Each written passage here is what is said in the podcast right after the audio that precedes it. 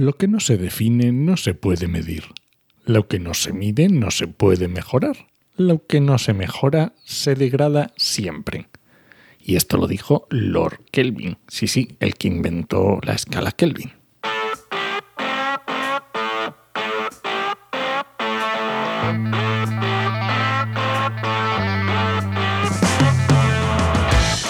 Bienvenidas y bienvenidos a RSC, Rescate Sostenible Corporativo. tu podcast salvavidas para sobrevivir en la selva de la sostenibilidad sin morir en el intento. Somos Paula Baldó, transformadora sostenible que puedes encontrar en enviral.es y Enoc Martínez, estratega de la comunicación que puedes encontrar en oicosmsp.com. Muy buenas, Paula. Hola, ¿qué tal? Buenas tardes. ¿Cómo hola? ¿Cómo estás? Con mucho sueño, haciendo una digestión muy pesada, pero aquí estoy. Bueno, vamos a ver eso. Hoy vamos a hablar de KPIs. Eh, espérate, siéntate. ¿eh? Key Performance Indicator. ¿Qué me cuentas? Uh, esas clases de inglés, ¿cómo se notan ahí? Madre mía, se qué notan, desastre. se notan. Que no me oiga Carlota. Bueno, vamos a ver. En castellano, indicadores clave de desempeño. O dime otra forma mejor que suene mejor. Métricas, indicadores, mediciones, datos.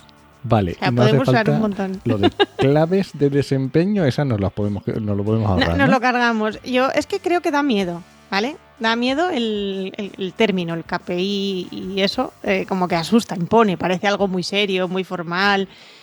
De hecho, mm, la idea un poco que tenía yo de hablar de este tema fue por una conversación que tuve con un potencial cliente el otro día, que es lo típico, ¿no? Le estás explicando un poco qué haces en la consultoría y tal.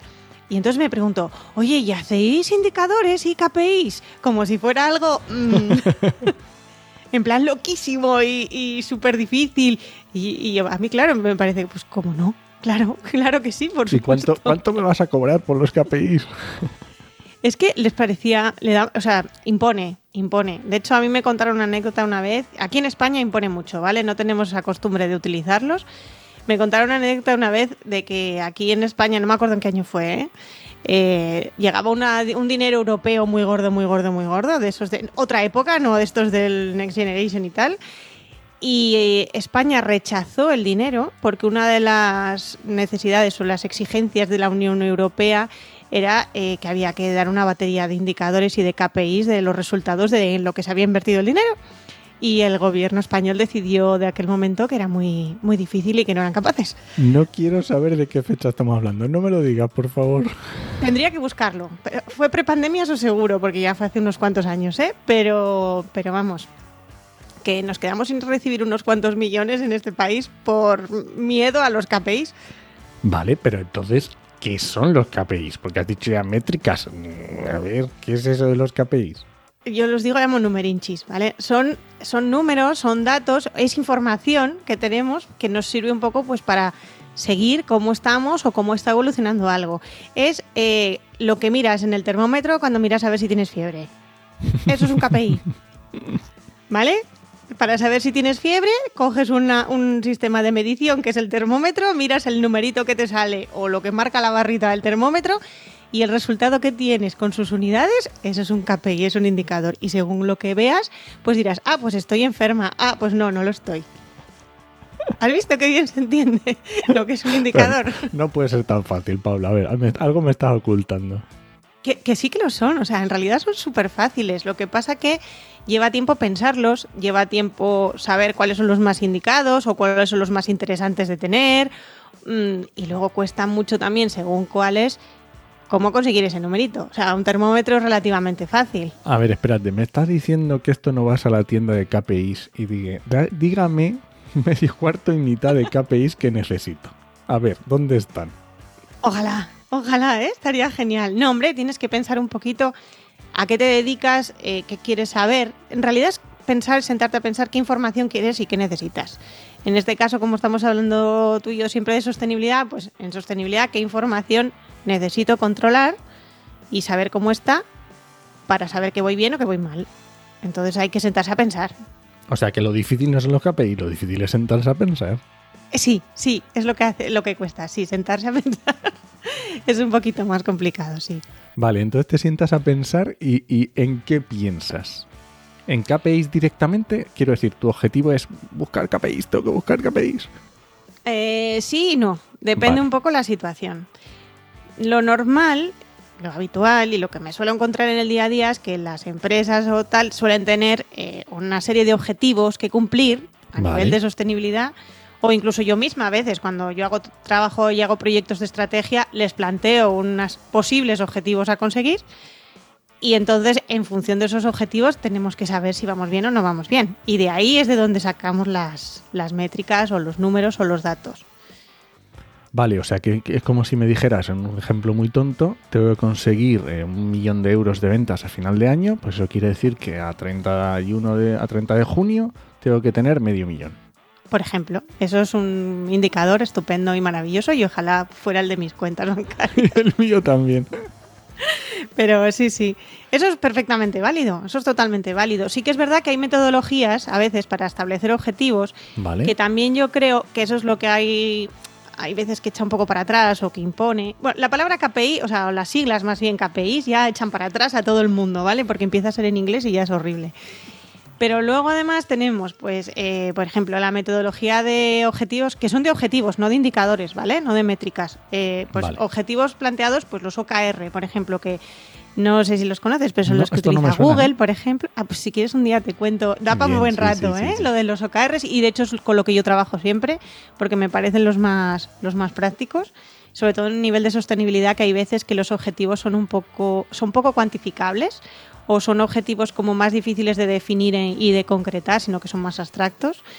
Eh, OKRs vienen fenomenales, típico de Google, ¿vale? Se han hecho famosos, de hecho, porque son los que utiliza Google para sus métricas y ahora todas las startups así tecnológicas molonas también los utilizan y yo en sostenibilidad también, porque yo lo hago en este caso. Porque somos molones, ya está. No Porque pasa nada. está- y ya está, y ya está. Pero sí que, por ejemplo, se conoce mucho lo de los objetivos SMART. Eso sí me suena. Que ese, es muy, muy típico en todo sector, no necesariamente en sostenibilidad, que son las siglas de, no me acuerdo, siempre Sí. es, es, es Cuantificable, simple, cuantificables, eh, Alcanzable, medible. alcanzables, bueno, sí, no- no me medibles. esas siglas así famosas, ¿no? Para facilitar. De hecho, precisamente los objetivos SMART y los OKR como que se contraponen, porque los OKR pueden ser todos los abstractos que quieras, o sea que imagínate. Y luego, por ejemplo, también ahora se está llevando mucho a nivel de sostenibilidad los de los objetivos basados en la ciencia.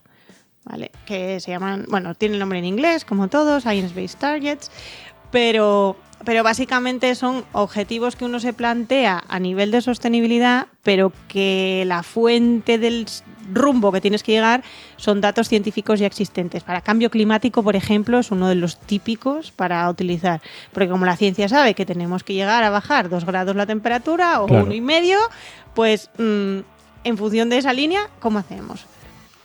Pero bueno, existe un montón de metodologías para Vale, o objetivos. sea que para empezar deberíamos tener más o menos unos objetivos claros. Deberíamos habernos sentado, tener unos objetivos con el sistema que hayamos elegido, Que con la metodología. con O simplemente sea. por feeling y por cómo te sientas tú, en plan, pues yo creo que me lo planteo yo porque me apetece este año, eh, pues facturar ese millón de euros en el año, ¿no? Es, ya está, o sea, no está ni basado en la ciencia ni, ni nada, simplemente es porque yo me lo, me lo vivo, ¿no? O como uno de los míos, por ejemplo, uno de los míos de verdad que yo tengo en la empresa es eh, eh, un máximo de horas de jornada laboral semanales. Es uno de mis objetivos. Yo tengo ¿eh? un tope, yo tengo un tope de horas y, y mi objetivo es llegar a no pasarme nunca de ese tope de horas a la semana. Está muy bien. Entonces, bueno, pues hoy es, todo es medible en esta vida, todo es medible.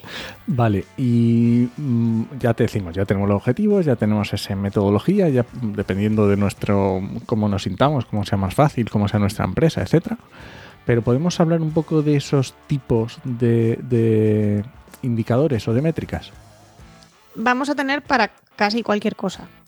Eh, o sea, son muy conocidos, por ejemplo. De hecho, los KPIs inicialmente, con ese nombre horrible, eh, son métricas de desarrollo de negocio. O sea, empezaron como tal, como desarrollo de negocio, métricas financieras, básicamente. Es- ese objetivo de facturación, eh, un objetivo de ventas, un objetivo de clientes eh, al año, ese tipo de cosas er- eran los tradicionales. O sea, que Pero son también el típico cumplimiento de objetivos que te pone en Mm. cualquier departamento comercial o con Por cualquier- ejemplo. Por ejemplo, esos son indicadores. Son indicadores y que en el caso de un departamento comercial, pues sirven para, en teoría, sirven para evaluar si eh, la persona o el comercial está haciendo su labor o desempeñando su labor como, como corresponde. De hecho, en, en en departamentos comerciales que son el, la comercialización tradicional de ir, como digo yo, a lo bruto y sabemos por estadística que si llamamos a 50, dos nos van a responder, ¿no? Eh, que se utiliza, pues eso, por ejemplo, las que son Sí, puerta de fría, por típico. puerta fría, llamadas por teléfono y tal, eh, pues ese es el indicador típico. O sea, ¿cuántas personas ha llamado? Si saben, si ya saben que la persona, el, el comercial ha llamado a X personas, saben que el resultado de negocio va a ser este. Porque Sí. ya tienen la experiencia y, y se ve. En Oikos es muy típico cuando hacemos páginas web, pues el objetivo de conversión, tanto por ciento de conversión, tantas visitas, tantos clics, tantas conversión de cada clic. Ya está, no tiene más, es un porcentaje Es un porcentaje. y ya Ujú. está, que puede mejorar o puedes, mm, en función de cómo lo hagas bien o cómo lo vendas o como una serie de parámetros, pero es un porcentaje. Es un porcentaje, exacto. No, hay veces que es que no son co- cosas tan complicadas. En prevención, por ejemplo, tenemos muy típicos los de mm, índice de absentismo, De, eh, de baja- número de bajas, bajas. Horas, horas laborales perdidas por bajas. Mm. Bueno, hay un montón así que se utilizan mucho. De hecho, eso se utiliza también en las memorias de sostenibilidad que hablamos otras veces, porque es un dato que, que interesa dar. Ahora incluso pues, el típico de eh, porcentaje por sexos salarial, que de hecho es obligatorio ahora ya en, las empresas, ¿no? Es decir, cuánto dinero tenemos en función de los sexos, cuándo- cómo son los salarios, ¿no? Eh, eso también es otro indicador. ¿Y alguna de sostenibilidad que sea así puro y duro, que no sea más típico, o sea, que no sea típico de otros sectores? ¿Que se te ocurra? Sí, perfectamente. eh, toneladas de residuos. Pa, facilísimo. Toneladas de residuos o tal, re- o ni siquiera toneladas de residuos o el genérico si es alguien que no tiene mucha complicación. Pero a lo mejor un, un indicador de toneladas de residuos, de este residuo en concreto, por ejemplo, esa medición es, es un básico. En empresas un poquito más de servicios, que no hacen tanto producto y que a lo mejor lo de residuos es un poquito menos importante, ahora el, el- el objetivo y el indicador tal es la huella de carbono. Claro. Por ejemplo, ese cálculo de huella de carbono es un indicador de cuántas emisiones tengo, cuántas toneladas hago este año. Es un indicador clásico de estos de sostenibilidad. ¿Y a lo mejor tipo eficiencia energética o este tipo de valores? También, también se- es que depende un poco, y aquí es por eso decía que lo importante es, lo decías también, lo difícil es ponerse a pensar.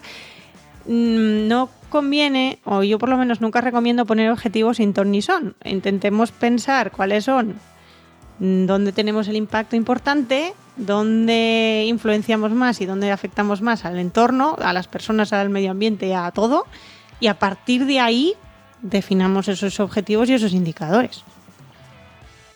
Vale, y esto imagino que son indicadores que una vez los has escrito en piedra, ya están para los restos de los restos, ¿no? Eso sería lo ideal. Los indicadores tenerlos ahí para siempre y tal. Pero sí que es verdad que evolucionan. A ver, evolucionan igual que evoluciona un negocio. Hay algunos que son útiles y vas viendo que son útiles y hay otros que la propia experiencia de varios años recopilando te demuestran que no te valen absolutamente para nada. Y que estás uh, tomando datos porque sí. Eso también es una evaluación interesante hacer pues una vez al año o así. Eh, es otra de las recomendaciones que suelo hacer es vamos a revisar estos indicadores y de verdad nos están sirviendo para algo, si nos enseñan algo, si aprendemos algo o simplemente nos están haciendo perder el tiempo porque hay veces que hay, hay indicadores que son muy difíciles de medir. Una huella de carbono es relativamente, relativamente sencilla, Sí, dependiendo del alcance y de cómo Depende la del alcance hacer. y de la empresa, pero a mí me ha llegado a pasar, por ejemplo, con, con clientes que, eh, por ejemplo, el dato ese de residuos que te comentaba, al ser una empresa de servicios, eh, no sabían cómo medirlo. Porque me decían, ¿qué voy a hacer? ¿Coger y cada vez que venga la de la limpieza que me pese las bolsas de basura antes de marchar? Porque es una oficina. Y, y yo le decía, pues si pudieras, ojalá. Pero es Sí, verdad que no es fácil. Y a lo mejor no tiene sentido tampoco, depende de la empresa. Depende de la empresa, hay veces que no lo tiene. Claro. Pero también es verdad, y, y esto es una cosa ya es muy, una opinión súper personal, hay algunos sistemas de gestión y algunas certificaciones que te obligan a medir cosas mm, Ya. innecesarias. O sea, a mí este caso me pasa, por ejemplo, y te lo digo tal cual, cuando hay una empresa que tenga un sistema, un ISO 14001, que es un sistema de gestión ambiental, hay veces que es que no tienen impactos importantes, ninguno, en realidad. O sea, es ridícula. O sea, es como si yo ahora mismo que yo trabajo desde casa y tal, me empezase a preocupar de los impactos que genero en, en yo qué sé, en transporte. Pues es que no, no me muevo en transporte. Pero como que parece que si tienes que tener una certificación por narices, tienes que tener unos objetivos y unos tal. Y ahí es donde la gente se vuelve un poco loca y los auditores, según de dónde, también se nos vuelven un poco locos. Y nos vuelven un poco locos y locas. Sí, pero bueno, a lo mejor lo que decías tú, a lo mejor el primer año tienes que medir para ver si es significativo, para saber si realmente algo que no tenías en cuenta puede ser que sí que tenga un, valor importante, pero luego ya olvidarte si, si sabes luego, que tú... Luego se ve, se ve muy bien, ¿eh? Y se ve muy bien. La experiencia de estar un año midiendo algo enseguida te dice, esto merece la pena, esto no. Claro. Es, es más fácil de lo que parece, de verdad.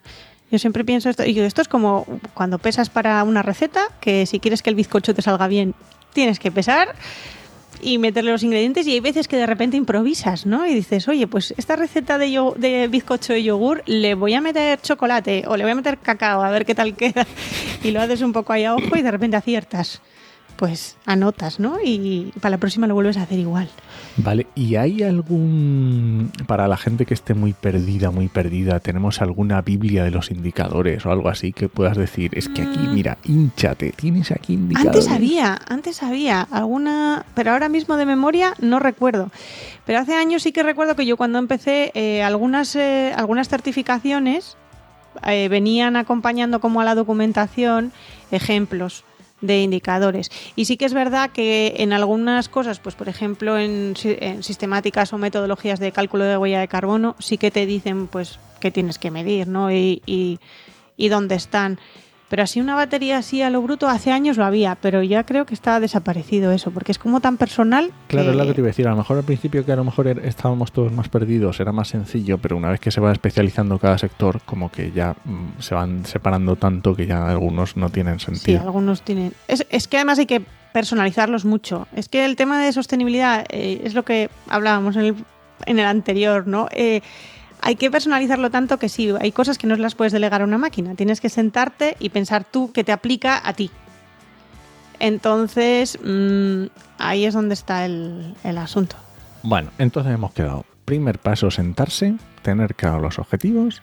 Y una vez que tenemos claro los objetivos, por lo menos ya saber qué tenemos que medir para ver si al menos estamos en el camino de esos objetivos. Exacto, exacto. Si mi objetivo es eh, ser neutro en carbono, por poner uno de sostenibilidad, primero tengo que saber dónde estoy, entonces tengo que saber cuánto emito. Ya tenemos el indicador base. Y a partir de ahí decir, quiero ser neutro en carbono, objetivo típico, quiero ser neutro en carbono en 2030.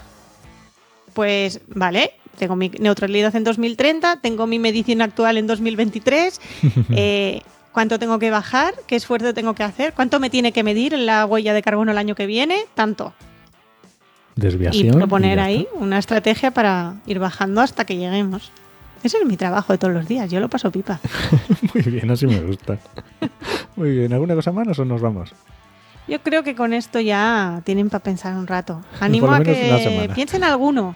Yo, si hay gente aquí de empresa y tal que les dé un poco de miedo el tema de los indicadores, que se lancen a pensar alguno y si tienen alguna duda que nos lo pregunten. Mira, pueden mandar ahí un mensajito o que nos pregunten, oye, ¿esto es un indicador válido? ¿No me vale? Eh, y si hay alguien que tiene un indicador de estos que cuando lo vio le voló la cabeza, que dijo, madre mía, este indicador de esta empresa, ¿cómo narices se les ha ocurrido?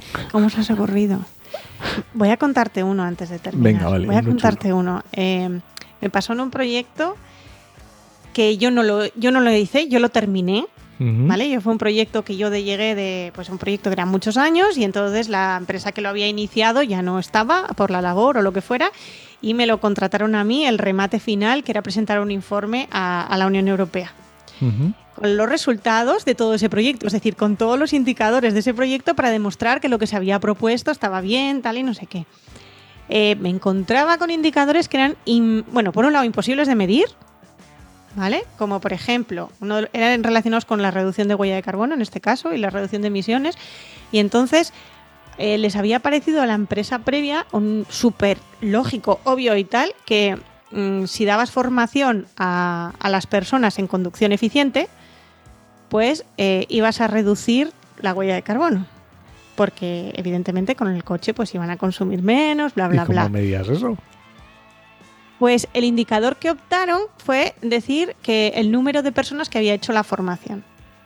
Mm, Y es como, ¿cómo relacionas un número de personas hechas que han hecho una formación con que realmente esa formación sea eficaz y sirva de algo, que la gente lo aplique y que realmente reduzca? Porque es una Claro. suposición.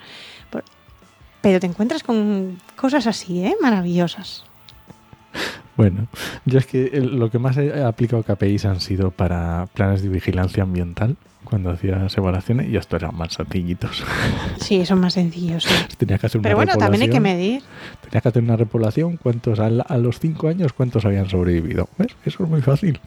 Eso es fácil. Muy bien, ¿nos vamos? Perfecto. Muy bien, pues muchas gracias por escucharnos y puedes dejarnos comentarios y sugerencias en podcastidae.com o en tu reproductor preferido. Hasta la semana que viene.